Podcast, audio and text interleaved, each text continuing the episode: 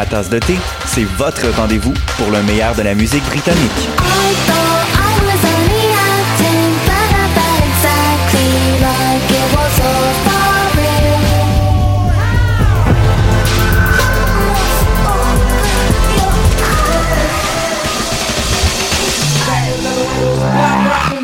En direct tous les jeudis dès 20h ou en tout temps en podcast sur le choc.ca et sur Spotify. Dans un monde où la société pestacle n'a jamais été aussi abrutissante, où le binge-watching fait office de passe-temps, où les zombies n'ont même pas la décence de se nourrir de cerveau, une équipe d'historiennes et d'historiens a le courage de lever le nez de leurs archives pour vous divertir sérieusement. Histoire de passer le temps, vendredi 16h sur choc.ca.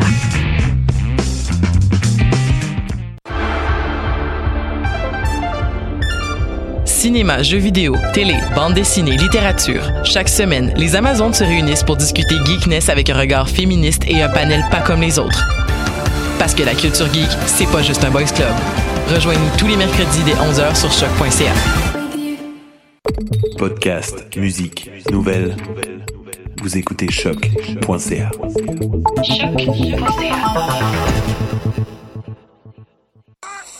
Qui était le premier sur Terre? C'était l'œuf ou la poule? Moi, je pense que c'est l'œuf. Moi, non, moi, non, je que c'est poule. Pour moi, c'est la poule. Il a bien fallu qu'elle sorte de quelque part, la poule. Parce que la poule, elle prend des Mais œufs. pourquoi c'est la nuit Elle est bien née quelque part, d'un œuf. Alors c'est quoi? C'est l'œuf ou la poule? L'œuf ou la poule Bonsoir à toutes et à tous. Vous êtes à l'écoute de choc.ca, la radio web de l'UCAM, et c'est l'heure de votre rendez-vous scientifique avec l'émission L'œuf ou la poule. C'est la rentrée de l'hiver. Nous sommes le 21 janvier 2019 et ce soir au programme notre mémoire. Mais pas seulement notre mémoire au quotidien, notre mémoire quand on dort, quand on s'endort ou quand on dort, on le verra plus tard. Pour cela, on reçoit Claudia Picard-Delan. Bonsoir Claudia. Bonsoir. Est-ce que ça va bien? Oui, ça va bien, et toi? Oui, merci. Alors merci d'avoir accepté l'invitation. On le verra bien sûr euh, tout à l'heure, mais tu es étudiante au doctorat en neurosciences à l'Université de Montréal. Et dans ta thèse, tu as plusieurs projets, mais entre autres celui-ci sur la mémoire et un peut-être qu'on pourra aborder sur les rêves. Et on continuera cette émission avec nos précieux invités. C'est déjà la deuxième fois qu'on les reçoit. Ils connaissent bien les studios. Alors j'ai à mes côtés Mireille Larouche et Thomas Milan. Bonsoir. Bonsoir, Karine. Est-ce que tout va bien? Ça va bien. Alors cette année, vous revenez pour nous présenter la deuxième édition de votre événement, euh, la soirée dans les coulisses de la recherche contre le cancer, qui aura lieu donc à Lyrique. Encore une fois, on le, on le rappellera. Dites-moi tout de suite la date. Le 7 février. 7 février. Donc vous pouvez d'ores et déjà à la maison euh, noter cette date. Le 7 février à Lyrique, autrement dit sur le campus de l'UDEM, aura lieu la deuxième édition de la soirée euh, dans les coulisses de la recherche contre le cancer. On en saura plus en fin d'émission. Mais avant tout, on va commencer cette émission avec notre chronique régulière euh, mathématique. Alors, on a avec nous Nadia Lafrenière qui est aussi à la technique. Ça fait beaucoup là pour ce soir. Et Stéphanie Chang. Bonsoir les filles. Bonsoir. Vous allez bien? Oui, ça va. On court un peu partout. Alors, vous allez nous parler de quoi ce soir? On vous parle de, de rêves de deux mathématiciens. Ah ah, plus. Inspiré par le thème. Tout à fait. Sans plus attendre, on continue.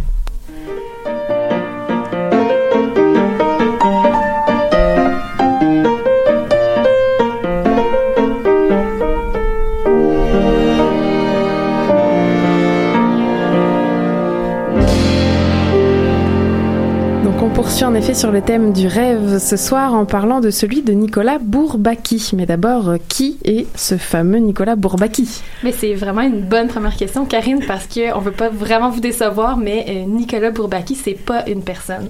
Voilà. Ou en fait, c'est pas une seule personne. Nicolas Bourbaki, Bourbaki pardon, c'est un pseudonyme que porte un groupe de mathématiciens, euh, groupe qui a été formé à Paris en 1934. Donc les membres fondateurs sont tous francophones, presque tous issus de l'école normale supérieure de Paris. Et de nos jours, il y a encore des mathématiciens qui font partie de ce groupe-là. Donc tout, au- tout au long de la chronique, quand on va utiliser le terme Bourbaki, ben, on réfère à un groupe de mathématiciens. Ok, parce que enlever son prénom comme ça, groupe Bourbaki, ça faisait un peu. en fait, on va voir, euh, on va voir qu'est-ce qui se passe avec Bourbaki. ah ah Alors pourquoi ce groupe a-t-il été formé? Mais le but de Bourbaki, c'était de publier l'ultime texte de référence en mathématiques. On voulait rassembler toutes les mathématiques dans un seul ouvrage, réécrire tout ce qui était utile dans ce domaine-là, et en plus, on voulait qu'aucun prérequis ne soit nécessaire. Donc, on s'entend que vu l'ampleur du projet, ça se rapproche un petit peu du domaine du rêve. Donc, on peut pas dire en tout cas que les membres de Bourbaki manquaient d'ambition. Puis pour comprendre d'où vient leur désir de créer l'ouvrage ultime, ben, il faut se mettre en contexte. Après la Première Guerre mondiale, il y a un grand nombre de jeunes mathématiciens et de jeunes scientifiques qui ont péri au combat. Puis ces événements tragiques ont créé de l'inquiétude pour le futur des mathématiques en France. Puis selon la relève, les professeurs plus âgés donnaient pas des leçons appropriées sur les théories mathématiques contemporaines. Puis le texte de référence qu'on utilisait euh, à cette période-là était un peu daté. Et le groupe Bourbaki se forme donc en réponse à ça et souhaite écrire le prochain texte de référence. Au départ, ils avaient estimé le temps nécessaire à l'écriture d'un tel ouvrage à trois ans. C'était très optimiste. En fait, ça leur a pris environ quatre ans pour en écrire le premier chapitre. Mais bon, à leur défense, ils ont écrit un chapitre de quand même 350 pages et ce, collectivement. Et alors pourquoi ils ont choisi d'utiliser un pseudonyme? Mais c'était pour préserver l'anonymat des membres du groupe. Puis pourquoi le choix de Bourbaki? Euh, ben, c'est qu'au sein de l'école normale supérieure, il y avait une histoire qui circulait puis qui ça racontait une blague que des étudiants plus avancés ont voulu faire aux étudiants de première année. Puis vous allez voir que c'est une blague classique qui est encore utilisée de nos jours pour initier les nouveaux. Donc les étudiants de première année ont été convoqués à une conférence donnée par un professeur invité du nom de Bourbaki. Donc jusque-là rien qui sort trop de l'ordinaire. Sauf que la personne qui donnait l'exposé, ben, c'était Raoul Husson, un étudiant qui était plus vieux. Euh, il portait une fausse barbe, s'était créé un faux accent étranger et a donné un exposé trop long, très confus, rempli de raisonnements erronés, puis de conclusions illogiques. Donc évidemment, le but c'était de mettre les nouveaux étudiants dans une situation malaisante. Ça a sûrement fonctionné. Super blague hein, en mathématiques. Est-ce qu'on se marre je, je, peux me permettre hein, un petit jugement comme ça. Ben eux autres ils ont tellement aimé cette blague-là que justement, rappel à ce canular-là, ils ont choisi le pseudonyme Bourbaki pour euh, leur groupe.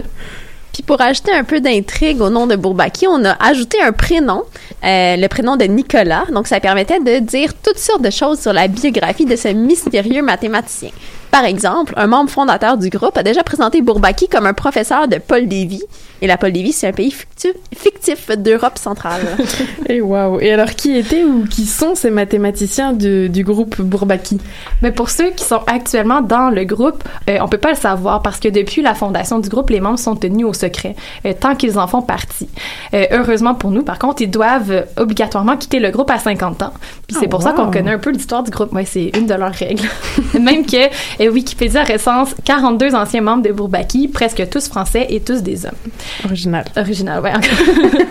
Parmi ces clubs select, on va noter la présence de quatre médaillés Fields, euh, puis de, de nombreux des plus grands mathématiciens là, du dernier siècle. Puis on dit club select parce que une autre des règles de Bourbaki, c'est de n'être qu'une douzaine à la fois dans le groupe. On pourrait faire ça en politique, non, un peu En tout cas.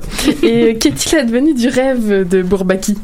L'œuvre la plus significative de Bourbaki, c'est sans doute ses éléments de mathématiques, une série de 11 livres qui devaient réinventer le formalisme mathématique. Le formalisme mathématique. Oui, la façon d'écrire les maths. euh, Ah, tout en simplement. gros. Oui, oui, tout ça. Euh, et ces livres-là couvrent une diversité de branches des mathématiques, euh, notamment la théorie des ensembles, l'algèbre, l'analyse, la topologie, etc. Donc, on retrouve par contre rien sur les probabilités qui sont parfois jugées comme une branche des mathématiques moins rigoureuse, surtout par les membres de Bourbaki. Et cette œuvre substantielle, donc avec environ 7500 pages écrites collectivement à ce jour, donc 7500 pages collectivement, là, c'est beaucoup.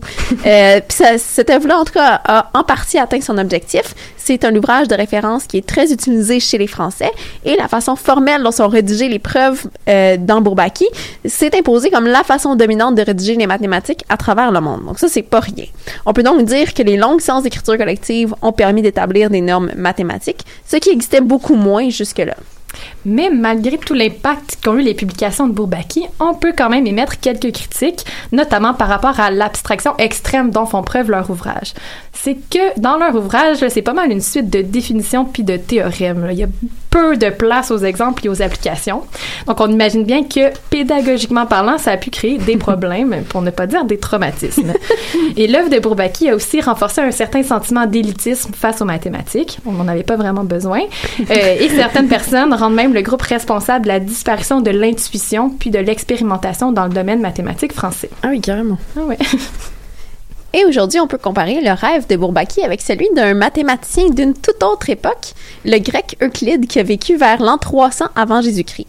Son projet ambitieux, lui, c'était d'axiomatiser la géométrie. Ça veut dire euh, d'identifier les principes essentiels qui permettent de démontrer tous les autres résultats de géométrie. Merci, t'as vu mes gros yeux. Ces principes essentiels-là, on les appelle les postulats d'Euclide. Il a donc écrit Les éléments, un texte de 13 livres qui parle de géométrie et d'arithmétique. Et c'est le premier ouvrage systématique et exhaustif répertorié en mathématiques. On en recense aujourd'hui plus de 1000 éditions des éléments, donc un score qui ne serait battu que par un livre. Est-ce que quelqu'un dans la salle a une idée lequel? Hmm, Harry Potter? Ah, malheureusement, non. J'aurais aimé ça vous dire oui, mais non, le, le livre qui a plus d'éditions que les éléments, c'est la Bible. Ah, ouais, voilà. Mais Ben, bien on est dans le même ordre d'idées, hein. un peu de science-fiction, tout ça. Puis pour en revenir aux éléments, là, ça fait quand même longtemps, mais plus récemment, le livre a inspiré un développement de nouvelles géométries où on change un des postulats d'Euclide, donc un, un des, euh, des éléments de base. Les géométries non euclidiennes, qu'on appelle, c'est un peu comme si on était dans un autre uni- univers. Donc on peut s'imaginer, je vous donne un exemple, on a trois droites, les droites A, B et C. On a la droite A qui est parallèle à la droite B, la droite B qui est parallèle à la droite C, mais dans une géométrie non euclidienne, ça se peut que A et C, donc les deux droites A et C, ne soient pas parallèles. Voilà. C'est pas intuitif, hein, parce que nous, on vit dans un monde où la géométrie suit les postulats d'Euclide, mais il existe des cas où la géométrie non euclidienne est pratique, euh, par exemple à la surface d'un globe terrestre. Karine est en train de réfléchir. Bref, tout ça pour dire que les géométries non euclidiennes ont été développées au début du 20e siècle et ça montre à quel point Euclide a été influent depuis plus de deux millénaires. Comme quoi le rêve de mathématicien, autant dans le cas des Bourbaki que d'Euclide, peut parfois se réaliser. Moi, je fais des petits schémas de, de droite parallèle, euh, je trouve pas. hein. Mais t'es pas sur un globe terrestre. Merci beaucoup, les filles, pour euh, cette euh, entrée en matière euh, mathématique. Et on continue tout de suite en musique.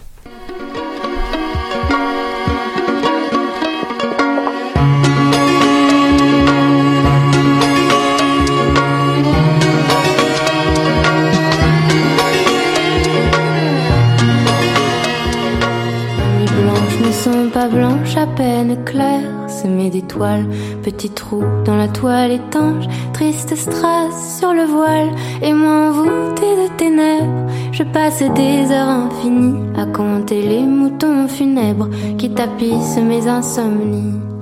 Ah, minuit est là. Ah, je ne dors pas. Et moins je dors et plus je pense, et plus je pense et moins j'oublie l'immense impasse, l'espace immense qui s'étend au silences qu'il est cosmique cet ennui.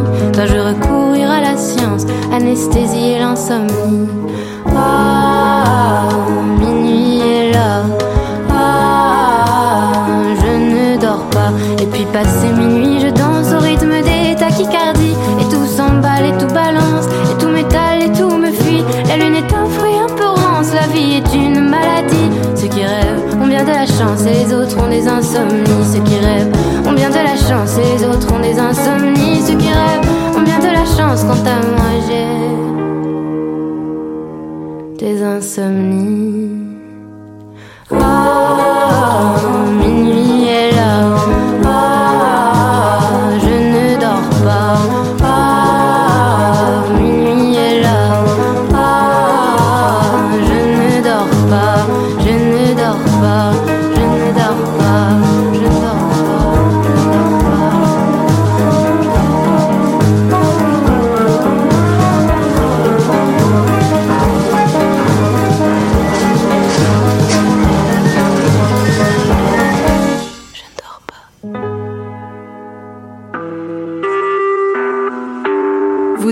Choc pour sortir des ondes.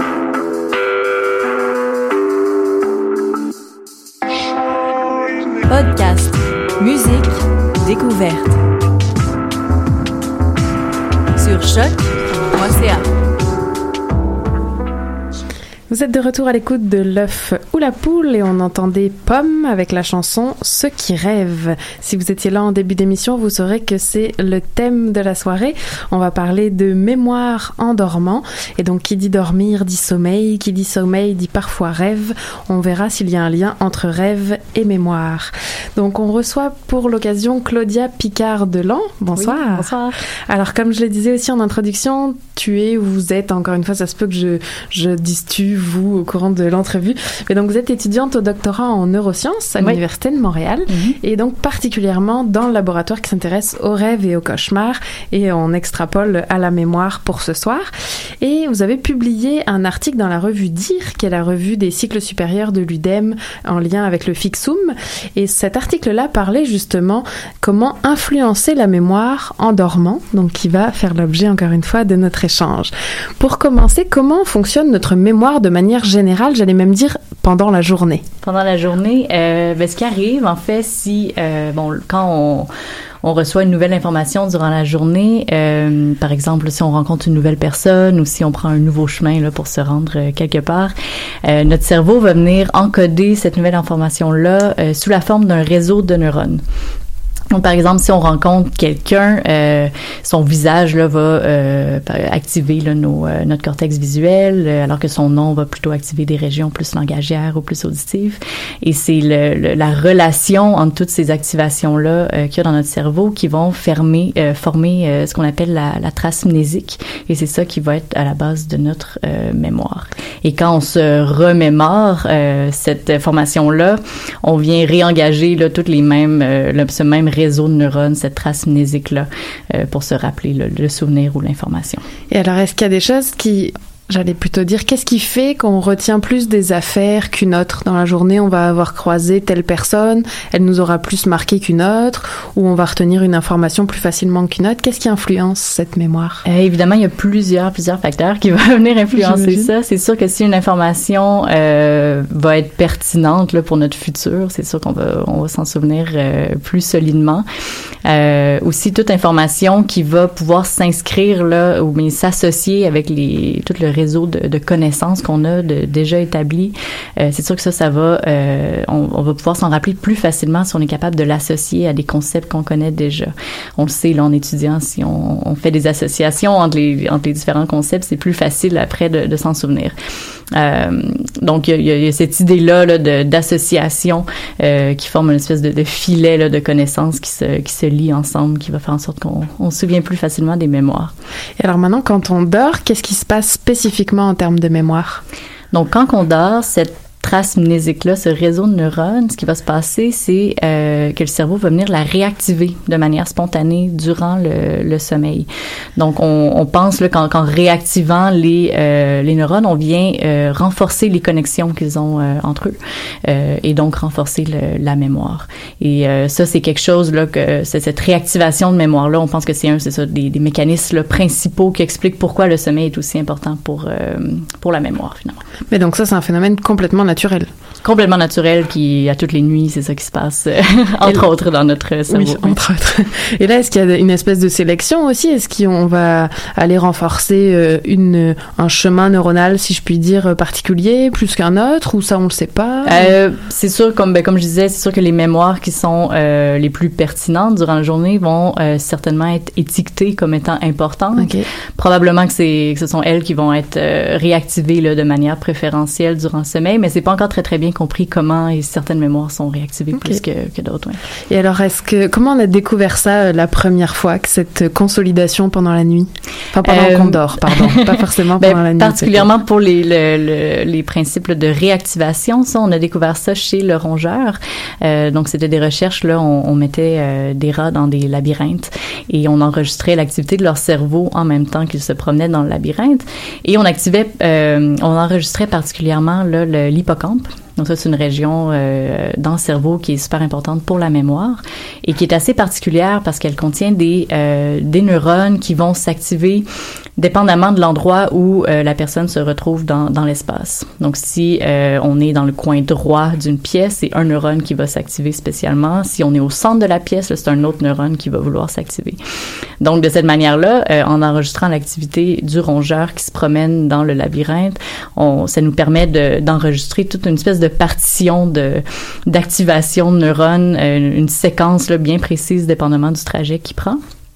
Et, longue histoire pour Non, non, euh, non, dire que finalement, euh, le rat, quand il dort, si on continue à enregistrer l'activité de son cerveau, les chercheurs se sont rendus compte que les mêmes séquences euh, d'activation des neurones euh, se rejouaient durant son, son sommeil.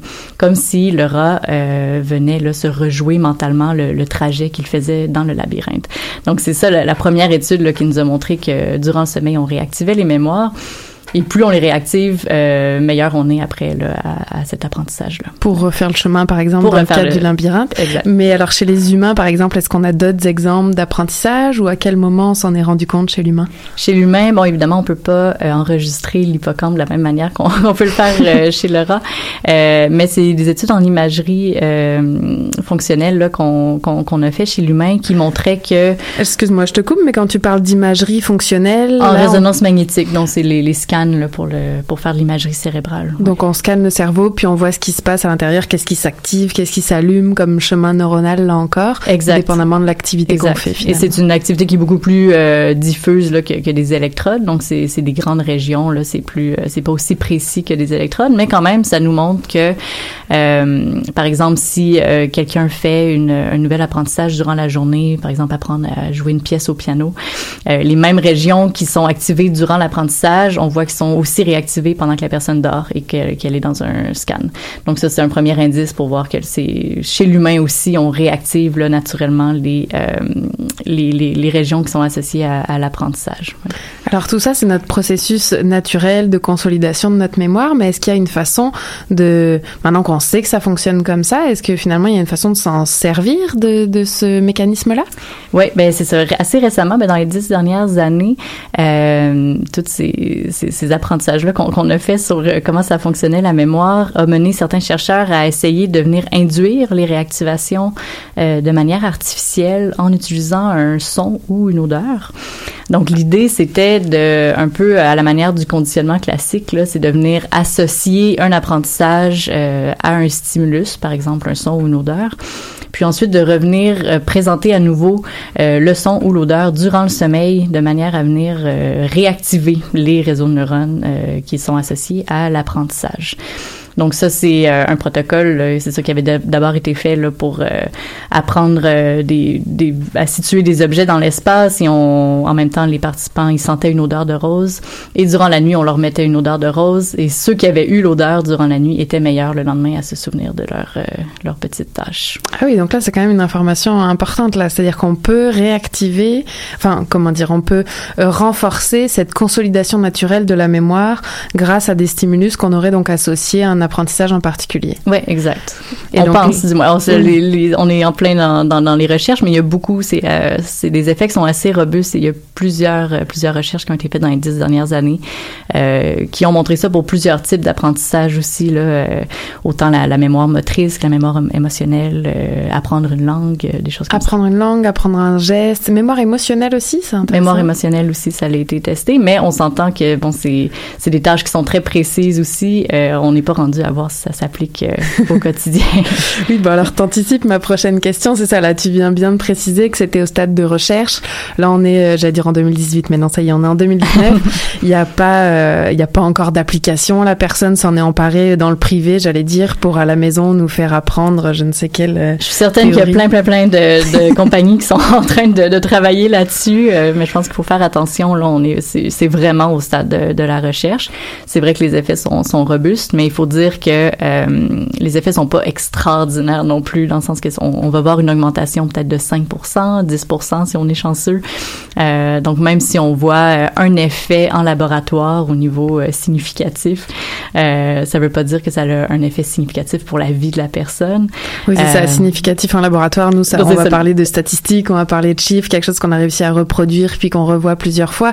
Mais ça veut pas dire qu'en effet, dans le quotidien, ça, va a un effet drastiquement changer. Exact. exact. Puis on sait pas, il y a aucune étude qui le fait à long terme non plus, donc on sait pas si c'est un effet qui persiste à long terme. Euh, on- donc il y a plusieurs variables aussi. Dans quel stade du sommeil on le fait, quel stimulus qu'on utilise, la durée. Euh, donc c'est, euh, ouais, c'est encore au stade de, de la recherche, mais éventuellement, je suis sûre que ça va sortir. Parce qu'il y a certaines personnes qui vont essayer d'en sortir pour des applications à domicile. Alors justement, la, la question me brûle les lèvres pour les applications, mais on va partir en, en pause musicale, puis on verra ça euh, après la pause. Merci beaucoup, Claudia. Merci. Given all the silence, I could see the sky was taking its place. If we're giving it all a title, I'll concede I might have made a mistake.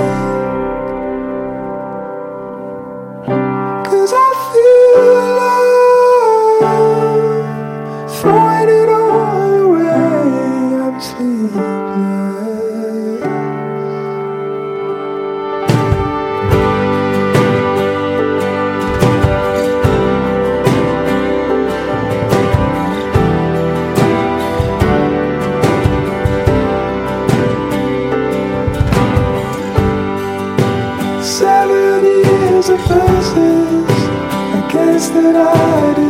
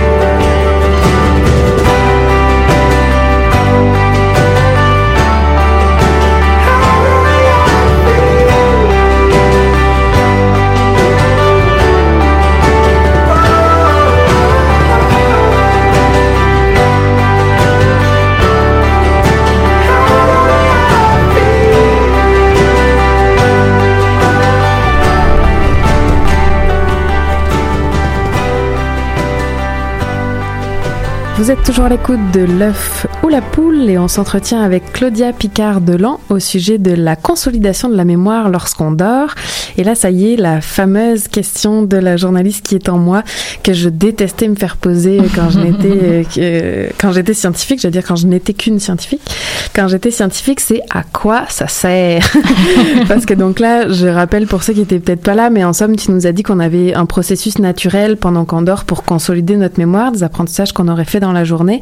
Et là maintenant, en laboratoire laboratoire, fort de ces connaissances-là, vous êtes dit, bah, tiens, pourquoi on boosterait pas, dans le fond, on stimule, on n'irait pas stimuler cette capacité pour aller favoriser certains apprentissages. Mais là, tu nous confies que finalement, ça serait peut-être un gain de seulement 5% sur notre capacité. euh, Donc, ben, j'ai envie de dire, c'est ça, c'est quoi les applications, à quoi ça sert? Ben c'est sûr que bon présentement on est encore au stade de la recherche donc c'est pas optimal non plus comme euh, comme protocole. Euh, il y a encore beaucoup de choses à découvrir comme je disais dans quel stade du sommeil l'appliquer, la durée optimale de la stimulation, le, volume de la stimulation, euh, toutes ces choses là. donc il y a beaucoup de choses qui, qui restent à, à découvrir qui feront en sorte que peut-être le gain de, de, de performance serait serait plus élevé éventuellement. Euh, c'est sûr que les applications à lesquelles on pense rapidement, euh, moi, ce qui m'intéresse plus, ce serait en, en, clinique, par exemple, des gens qui ont des troubles de mémoire, des troubles d'apprentissage, euh, ou même des troubles de, sommeil, là, essayer de d'aider dans ce sens-là. Aussi, on sait que ça a des effets pour la mémoire motrice, donc on peut penser aussi à, à essayer d'aider euh, la réhabilitation physique, par exemple. Euh, mais c'est sûr que c'est toutes ces choses-là, c'est vraiment de donner un petit gain de plus, euh, mais qui pourrait peut-être avoir un, un, effet significatif chez un patient là, qui qui est en train de, de se rétablir. Euh, Parce qu'est-ce qu'on peut présumer que si le processus naturel est en somme endommagé, est-ce que venir booster ce processus, ça serait possible quand même? Ça, c'est une bonne question. Puis je pense que c'est vraiment la, le futur là, des recherches. Il va falloir regarder ça beaucoup. Présentement, presque toutes les études sont faites sur des, des jeunes adultes en santé, euh, étudiants en psychologie. euh, donc, c'est un problème. C'est sûr que si on pense à des applications, il va falloir euh, regarder chez différentes populations. Ça, c'est un problème dans plusieurs recherches aussi, d'ailleurs. Mais c'est ça. Puis, puis bon, pour, pour moi, en fait, là, vraiment, pourquoi on fait ça? ce qui m'intéresse, c'est vraiment le, c'est de faire de la recherche fondamentale. Donc, c'est, oui, les applications, je sais pas si, si j'y crois pour l'instant, mais ce qui m'intéresse, c'est que ça nous permet vraiment de mieux comprendre euh, c'est quoi les mécanismes fondamentaux là, euh, du cerveau, qu'est-ce qui se passe dans le sommeil par rapport à, à la mémoire et au rêve. Et ça c'est capital en effet, puis c'est bon de le rappeler que c'est pas nécessaire d'avoir des applications à chaque fois. Il faut tout à fait euh, commencer ou même ne faire que, que du fondamental, c'est important. Et alors quand on apprend une, si je prends l'exemple d'une nouvelle langue, quand on apprend une nouvelle langue, il peut arriver des fois que le soir on rêve d'un nouveau mot de vocabulaire ou quelque chose en lien avec ce nouvel apprentissage. Alors, est-ce que ces rêves-là, ils viennent aussi consolider notre mémoire? Donc ça, c'est une grande question, mais c'est ma question préférée. bon, euh, euh, ouais, c'est très débattu en fait, euh, mais il y a plusieurs là qui pensent que les rêves seraient justement la manifestation de ces mécanismes de, de, consolidation de la mémoire qui se font durant le sommeil. donc le rêve, là, en quelque sorte, ce serait un peu une, une fenêtre là qui nous permettrait d'étudier ce, ce, sur quoi le, le, cerveau travaille pendant qu'on qu dort. donc c'est une idée qui, qui est assez mais qui euh, qui pas été euh, montrée beaucoup. Donc il y a très très peu d'études qui montrent un effet direct entre le rêve et la consolidation de la mémoire. Entre autres parce que c'est extrêmement difficile à étudier, donc il y a beaucoup beaucoup de variables à prendre en compte quand on, travaille sur le rêve. Euh, c'est sûr que c'est, on est, ça dépend de, la mémoire de la personne, de la qualité du rapport de rêve et tout ça. Évidemment, dans une journée, on apprend tellement tellement de choses que évidemment que le rêve va être très complexe. Donc, c'est assez difficile d'étudier, de, de venir spécifiquement trouver là, une relation euh, de cause à effet par rapport, euh, par rapport à ça. Comment on étudie un, un rêve? Comment on fait? Ben d'abord, il faut des rêveurs. Déjà, oui, c'est ça. Puis des rêveurs euh, qui s'en souviennent. Des rêveurs qui s'en souviennent et qui, idéalement, là, sont, sont assez pratiqués aussi à, à, à faire une, une, certaine introspection par rapport à leurs rêves, à pouvoir bien les décrire, euh, pas seulement au niveau euh, visuel, mais au niveau de leurs émotions aussi, puis euh, les, sensations corporelles et tout ça. Euh, donc nous, c'est sûr qu'on a plusieurs, on a plusieurs questions là qui sont assez typiques qu'on va demander aux rêveurs pour les aider à pousser un peu plus loin leur réflexion par rapport aux rêves, les thèmes typiques, justement les émotions. Essayer de, de mieux comprendre ça, mais à la base, ce qu'il nous faut, c'est des, des bons rêveurs, c'est sûr. Et alors, un cauchemar, est-ce que ça marque plus qu'un rêve ou on ne sait pas? Si ça marque plus ben en termes de non pour, je voulais dire en termes de mémoire est-ce que du coup ça on le sait pas non plus. Est-ce qu'un cauchemar si on s'en souvient euh... plus ou si c'est euh... j'avoue très bonne question. Ben alors on va c'est ça qu'on risque de plus s'en souvenir euh, tout ce qui les rêves tous les rêves qui sont émotionnels euh, très intenses que ce soit un cauchemar ou un, un, un bon rêve là, qui est euphorique euh, on risque de s'en souvenir plus facilement parce que c'est un des facteurs qui fait en sorte qu'on se souvient d'un événement c'est aussi la charge émotionnelle qui, qui l'accompagne donc tout à fait. ouais. Et est-ce que toi, tu rêves plus depuis que tu es au labo? Ah, bah, absolument. je rêve un peu trop.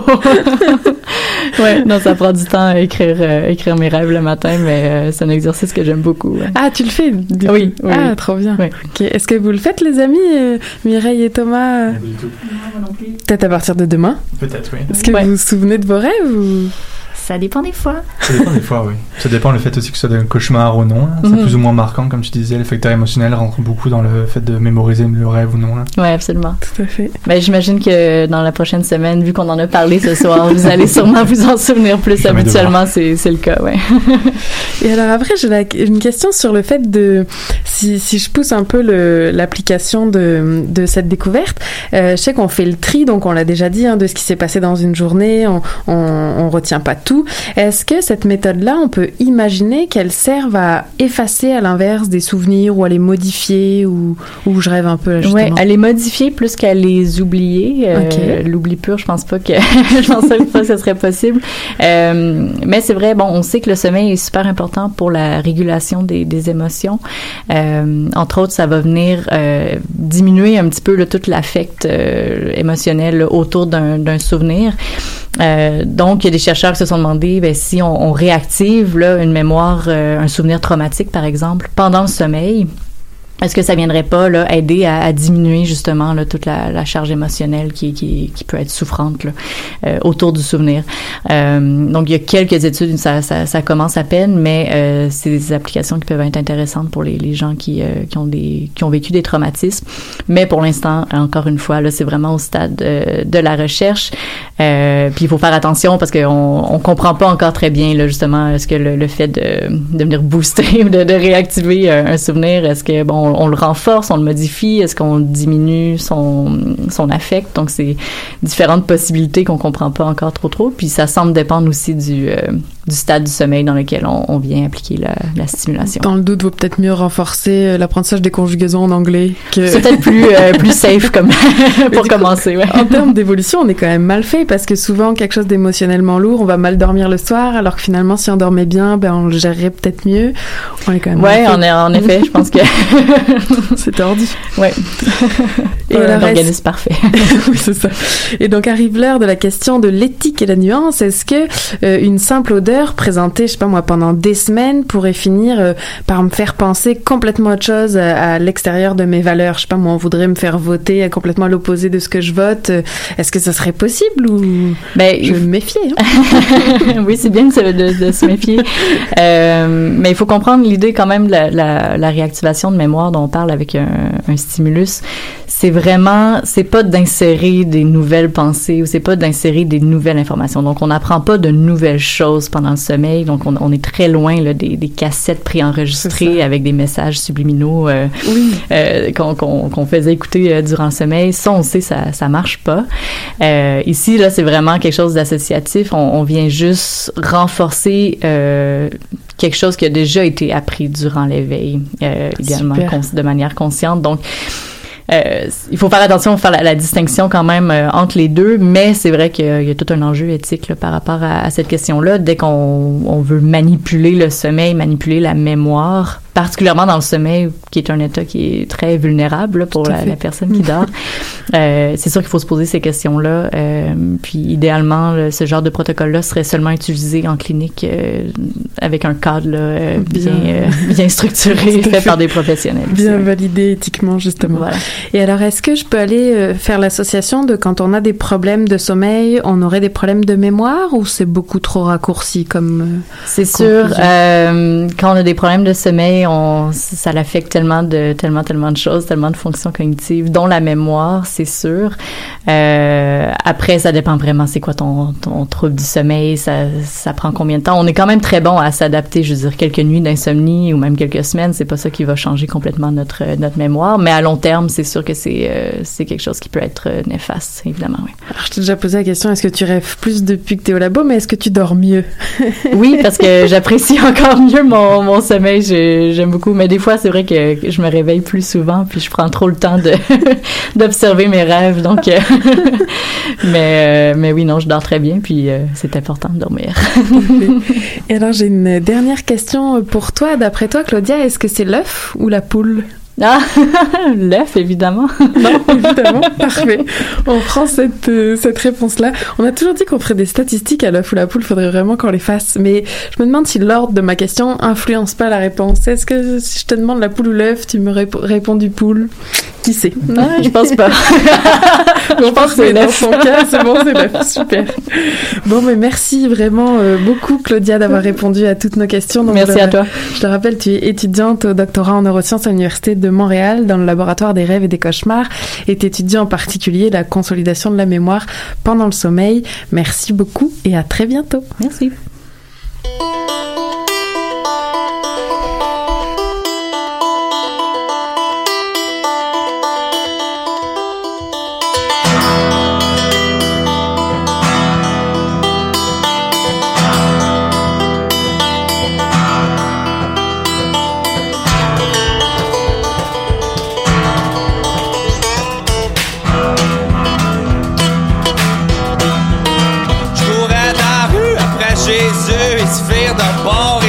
J'ouvre les yeux puis je vois Saint-Pierre Tu pointes toi et deux biens sont dans la glacière. Puis il me dit hey là Viens t'à mon ça se passe par là. Oh, oh, oh, oh, oh. Y'a trop de lumière, je vois rien ici Mais j'attends Jésus qui m'invite. Assis à une table avec Ben Laden Puis le PD, j'ai dit CNN Je dis hey là Vont-tu me dire tout haut ce qui passe tout bas. Fait que je m'assois parce que j'ai une faim de loup. La waitress ça me fait du doux. Mais je check comme faux pis je comprends pas. Elle a la face à Mandela Puis je me dis hey là se passe quelque chose ici on me le dit pas Laden mangeait des frites, il chaise à Swift à l'eau bénite. Pendant que si Jésus stoye à fans, Mandela suçait sa graine, puis je me dis, hey là, se passe quelque chose ici, moi je m'en vais de là. Oh, oh, mm, mm,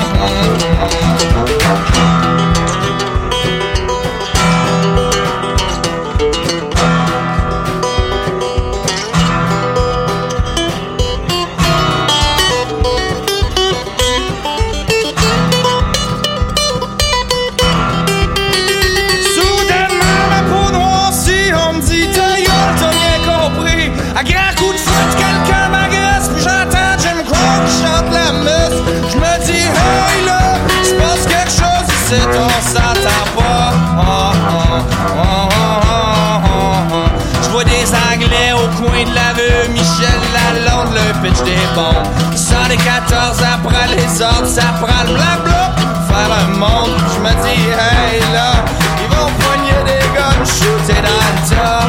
Oh, quai des brumes, moule bleu, ah, il me pas de la table. En haut du bar, j'vois une pancarte, vide la place avant que tu partes. Bonsoir, et vous êtes toujours à l'écoute de l'œuf ou la poule et on entendait Cauchemar de course de Bernard Adamus. Vous l'aurez compris si vous suivez cet épisode depuis le début, nous avons parlé de rêve et de mémoire pendant le sommeil avec Claudia Picard-Delan. Et d'ailleurs, on vient d'apprendre là hors micro une information capitale. Euh, ça a choqué tout le monde ici, attention. Finalement, les rêves ne sont pas tant étudiés euh, à l'échelle euh, internationale. Alors attends, je pense que tu vas devoir micro. Oui, c'est ça. Alors euh, oui, tu nous disais? Euh, oui, non, c'est ça. On n'est pas, on n'est pas beaucoup de chercheurs euh, dans le monde même là, à étudier le rêve, le, le sommeil de plus en plus, mais le rêve, ça reste encore euh, très peu étudié. Je pense que ça tombe un peu entre l'étude scientifique, puis les gens, bon, ils, ils voient que que le côté ésotérique, ou en tout cas, ils pensent pas que ça peut être étudié d'une manière scientifique. Donc, euh, bon, ben poursuis, Claudia. T'auras peut-être ton labo, ça veut dire. ouais, si on est capable de trouver des subventions qui veulent bien qu'on étudie le rêve, mais oui. J'ai bien rêvé un peu. Bon, merci. On trouvait que c'était une euh, information capitale à vous partager. Et donc, on continue avec Mireille Larouche et Thomas Milan. Euh, donc, à propos de votre deuxième édition du, de la soirée de vulgarisation scientifique sur la recherche contre le cancer. Alors, on va peut-être commencer un peu à remettre dans contexte. Vous faites partie d'un institut de recherche qui se spécialise de la recherche contre le cancer. Dites-nous en plus. Oui, exactement. Euh, nous, on étudie à l'IRIC, qui est pour euh, Institut de recherche en immunologie et cancérologie. c'est un centre qui est affilié à l'Université de Montréal. Donc, c'est sur le campus de l'UDM. Puis, c'est un institut qui est pas trop gros. Il y a 28 labos. On est à peu près 500 à travailler à l'IRIC. Puis, euh, je dirais que le point le plus important qui distingue l'IRIC, c'est que c'est euh, un institut qui est multidisciplinaire. Donc, Je euh, croyais que tu allais dire c'est l'asso étudiante. ah oui, notre asso est assez dynamique. Mais euh, oui, on- à l'IRIC, on a des labos euh, qui, euh, qui ont une approche plus biologique. Euh, Il y a des labos où c'est plus des chimistes. Euh, il y a beaucoup de bioinformatique qui se fait à l'IRIC. Donc, euh, ça fait comme un bon mélange de différentes expertises. Puis, ça fait que on fait de la bonne science, en fait. puis, comme tu disais, l'esprit entre les, entre les labos, entre les étudiants est assez, est assez cool tout le monde se tient, donc euh, ça, ça génère des beaux projets comme, euh, comme celui qu'on vient vous présenter. Oui, alors dites-nous tous, c'est la deuxième édition. Peut-être qu'on peut commencer en parlant de la première édition. Euh, tout a commencé. Il était une fois. Euh, C'était en avril 2017 maintenant, ça date de deux ans. Je connaissais à peine Mireille à l'époque. Euh, puis on manipait parce qu'on partage nos laboratoires euh, à l'IRIC. Donc Et on fait, manipait en, en- on, on faisait nos, nos expériences C'est euh, ça. scientifiques. en langage du En quotidien langage du biologiste, quotidien. on manipait. Oui, donc on faisait des manipulations. Euh, et euh, puis dans le fond c'est ça à l'époque on se connaissait à peine et, euh, et puis j'ai discuté avec Mireille puis une idée est arrivée on s'est dit pourquoi pas parler de notre quotidien au grand public démocratiser la science ouvrir un peu les portes des laboratoires au grand public et puis surtout expliquer euh, qu'est-ce qu'on fait, euh, qu'est-ce qu'on fait tous les jours euh, comme recherche contre le cancer. Donc on en est, on en a parlé, on a construit un projet ensemble, on a toqué aux bonnes portes à l'IRIC euh, et petit à petit l'événement a grossi. Donc ça en est arrivé à la première édition qui a eu lieu euh, début euh, bah, fin janvier 2018 maintenant. Et cette édition-là, l'idée c'était de faire parler des étudiants au doctorat ou au post-doctorat à, autour de tables rondes. Donc l'idée c'est vraiment de faire quelque chose de très intimiste, Euh, une table ronde de 7-8 personnes au maximum du grand public. Alors on est une table ronde au sens propre là, parce que des fois ça veut dire autre chose, mais c'est juste une table qui ronde. Exactement. Et tout le monde très, est très assis ronde, autour. Euh, on parlait de géométrie tout à l'heure, mais c'est ça, elle est très ronde. Euh, puis dans le fond, le, le- le côté intimiste est très propice aux questions. Euh, contrairement à un amphithéâtre de 500, 600 personnes, on n'a pas vraiment euh, euh, le, le courage de poser sa question. L'idée, c'était vraiment de faire quelque chose de très intimiste. Donc, on a lancé le projet. Euh, on a euh, rencontré un succès euh, un petit peu inattendu parce que, bah, voilà, c'était quand même un défi de se lancer là-dedans, puis d'aller chercher des personnes du quotidien. Vous avez fait ça le comble, on peut le dire. Exactement, ouais, ouais. Une centaine de personnes, 100 vous étiez ce personnes, soir-là Exactement, étaient venues. Ça a été orchestré par Yannick Villedieu, que nos auditeurs connaissent bien, je pense. Sans doute. Donc c'est l'ancien animateur des Années Lumière Années sur exactement. Radio-Canada les dimanches pendant fouf, des dizaines d'années. Exactement. euh, qui a orchestré la soirée, c'était la- le maître de cérémonie. Et, euh, et ça avait tellement bien marché. Euh, les vulgarisateurs étudiants étaient tellement contents euh, de cet événement-là. On a eu tellement de retours positifs qu'on s'est dit, lançons-nous dans la deuxième édition. Bien sûr. Euh, on a beaucoup de partenaires qui nous ont rejoints pour cette deuxième édition, dont l'ACFAS, euh, qui a décidé de nous donner un petit coup de pouce financier.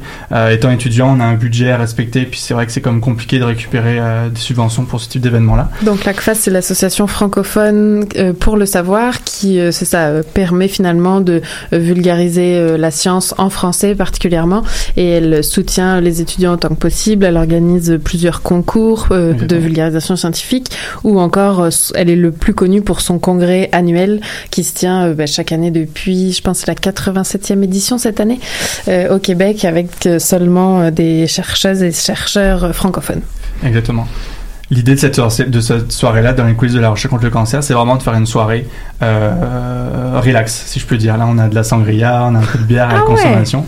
Euh, ah, on respecte ça avec modération, bien évidemment. Évidemment. Euh, et euh, et c'est vraiment de faire une ambiance vraiment euh, tranquille pour parler de science.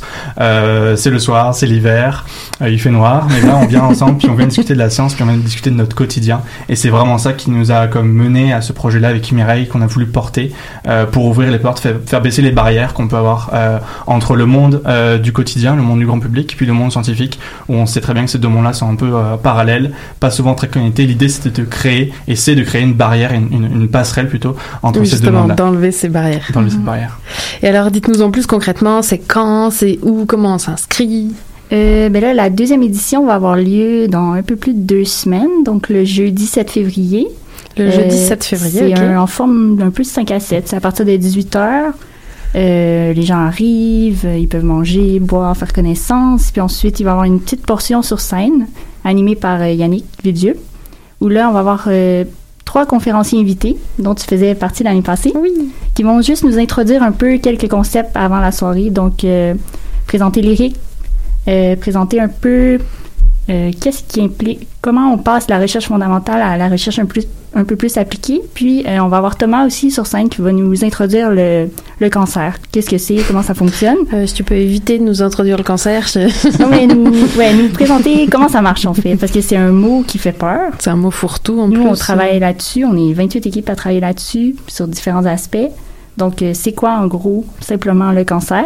Puis ensuite, on va passer euh, à la, vraiment la, la phase principale de la soirée qui se passe aux tables rondes, dont on parlait plus tôt. Et là, c'est un- une sorte de, de speed dating scientifique, si je peux dire. Et on va avoir euh, un vulgarisateur par table qui va faire euh, sa présentation, discuter avec les gens. Ensuite, nous, on va sonner une petite clochette.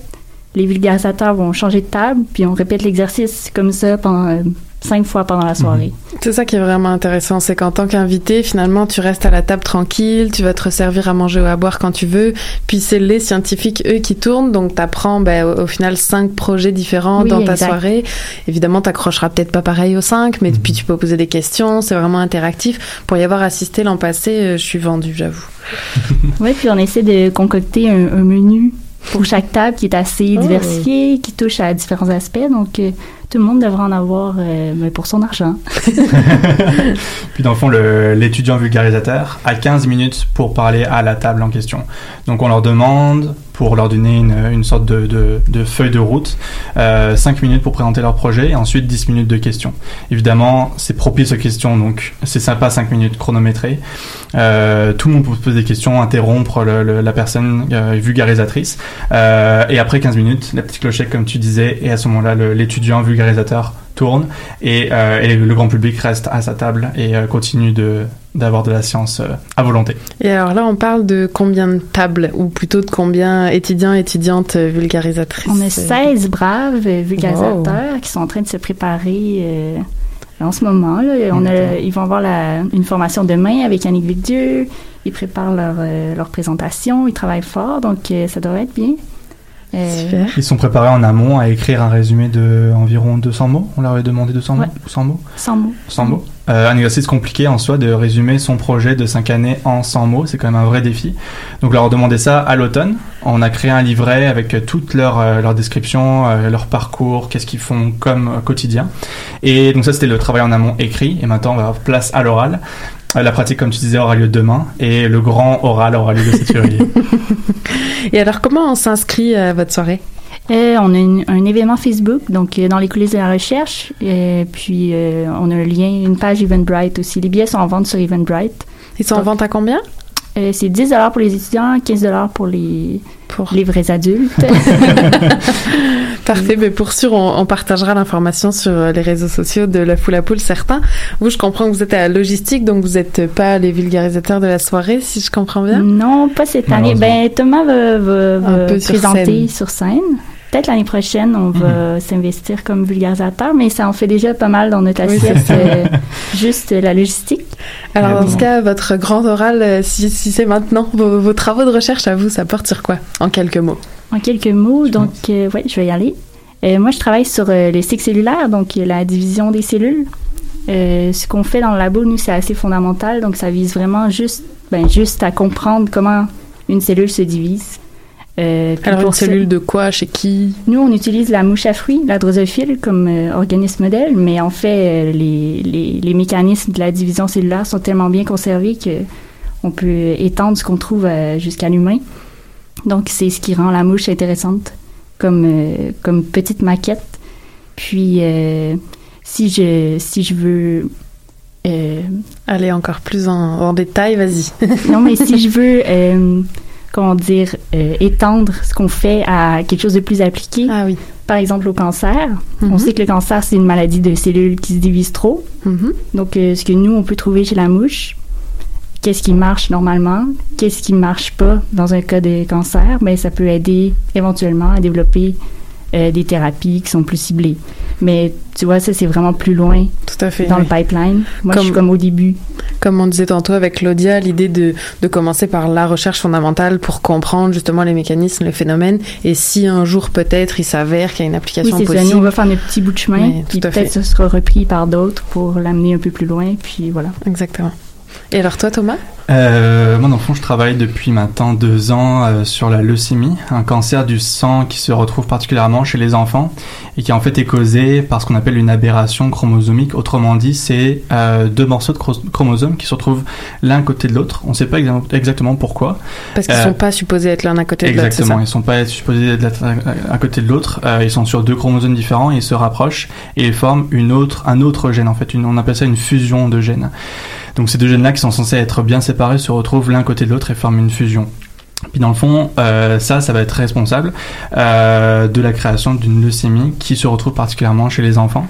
Euh, ce qu'on sait aujourd'hui sur cette fusion qui est largement étudiée dans la littérature, c'est qu'elle est responsable de phénomènes dits épigénétiques, c'est-à-dire que dans les médias, on en parle beaucoup d'épigénétique, c'est l'effet de l'environnement sur l'expression, sur le fait d'activer ou d'éteindre des gènes dans notre ADN. Parce qu'épi, ça veut dire autour, puis génétique, c'est les gènes, l'ADN, tout ça. Donc, c'est ce qui va se retrouver autour de notre ADN et en effet qui Exactement. va venir influencer soit l'activation, soit l'inactivation d'un gène. C'est ça qui fait qu'on a de l'ADN partout dans le corps finalement, Exactement. mais qu'une cellule de peau va devenir cellule de peau et pas une cellule de sang parce qu'on lui aura donné tel ou tel ordre finalement. Mais c'est pas que ça là, mais. Destiné entre guillemets. Ouais, ouais. Ouais, c'est pas juste ça. Oui. Euh, puis dans le fond, le, le- le phénomène épigénétique, c'est un petit peu comme une sorte de, euh, de, de, de petite boule, si on peut parler de ça comme ça. En fait, l'ADN va être empaqueté, compacté dans le noyau des cellules. Et ce qu'on appelle phénomène épigénétique, c'est tous les phénomènes qui vont permettre de décompacter cet ADN-là et rendre le, le, la- l'allumage, si je peux dire, le fait qu'on allume ou éteigne ou éteint euh, ces gènes-là. Puis dans le fond, on sait, dans la leucémie sur laquelle je travaille, que cette ce- cette boule d'ADN là, en fait, elle est décompactée ou compactée parfois dans des endroits un petit peu euh, euh, anormaux euh, dans, dans, dans les cellules sanguines. Et c'est cette anormalité là qui va créer à la longue la leucémie. Et donc, toi, tu essaies d'étudier qu'est-ce qui fait que ça. D'où vient cette anormalité finalement? Exactement. J'étudie cette boule d'ADN là. J'étudie à quel endroit est-ce qu'elle est décompactée, à quel endroit elle se retrouve en boule ou non décrire les gènes qui vont euh, se retrouver dans cette euh, boule d'ADN là et euh, l'idée vraiment à très long terme ce serait de trouver des potentielles cibles de gènes et cibles thérapeutiques dans un plus long terme. Super, et bien merci beaucoup de vous être euh, prêté au jeu dernière minute de vulgariser euh, vos projets de recherche. Et donc on le retient, votre événement le 7 février prochain, donc 2019, à l'IRIC sur le campus de l'Université de Montréal, en formule 5 à 7, 6 à 8 même pour être précis. 6 à 9. 6 à 9, oui, pardon. Donc euh, qui s'appellera Dans les coulisses de la recherche contre le cancer à l'IRIC. Merci beaucoup. Merci. Merci. Alors, je conclus cet épisode de la rentrée de l'œuf ou la poule avec les remerciements. Donc, je remercie bien sûr notre invitée euh, Claudia Picard-Delan pour avoir répondu à nos questions, étudiante au doctorat en neurosciences à l'Université de Montréal. Je remercie également Thomas Milan et Mireille Larouche pour être venus nous présenter euh, la deuxième édition de leur événement de vulgarisation scientifique. Je remercie les chroniqueuses mathématiques Stéphanie Chanck et Nadia Lafrenière. Je les remercie également pour la technique et le choix musical de ce soir. Et on remercie Anaïs Garançon pour euh, les illustrations, les fameuses illustrations de l'œuf ou la poule. Merci beaucoup et bonne soirée à vous à la maison. Au revoir. Qui était le premier sur Terre? C'était l'œuf ou la poule? Moi, je pense que c'est l'œuf. Moi, non, alors, je que c'est l'œuf. Non, moi, c'est la poule. Il a bien fallu qu'elle sorte de quelque part, la poule. Parce que la poule, elle prend des Mais œufs. pourquoi c'est la nuit Elle est bien née quelque part d'un œuf. Alors c'est quoi? C'est l'œuf ou la poule? L'œuf ou la poule?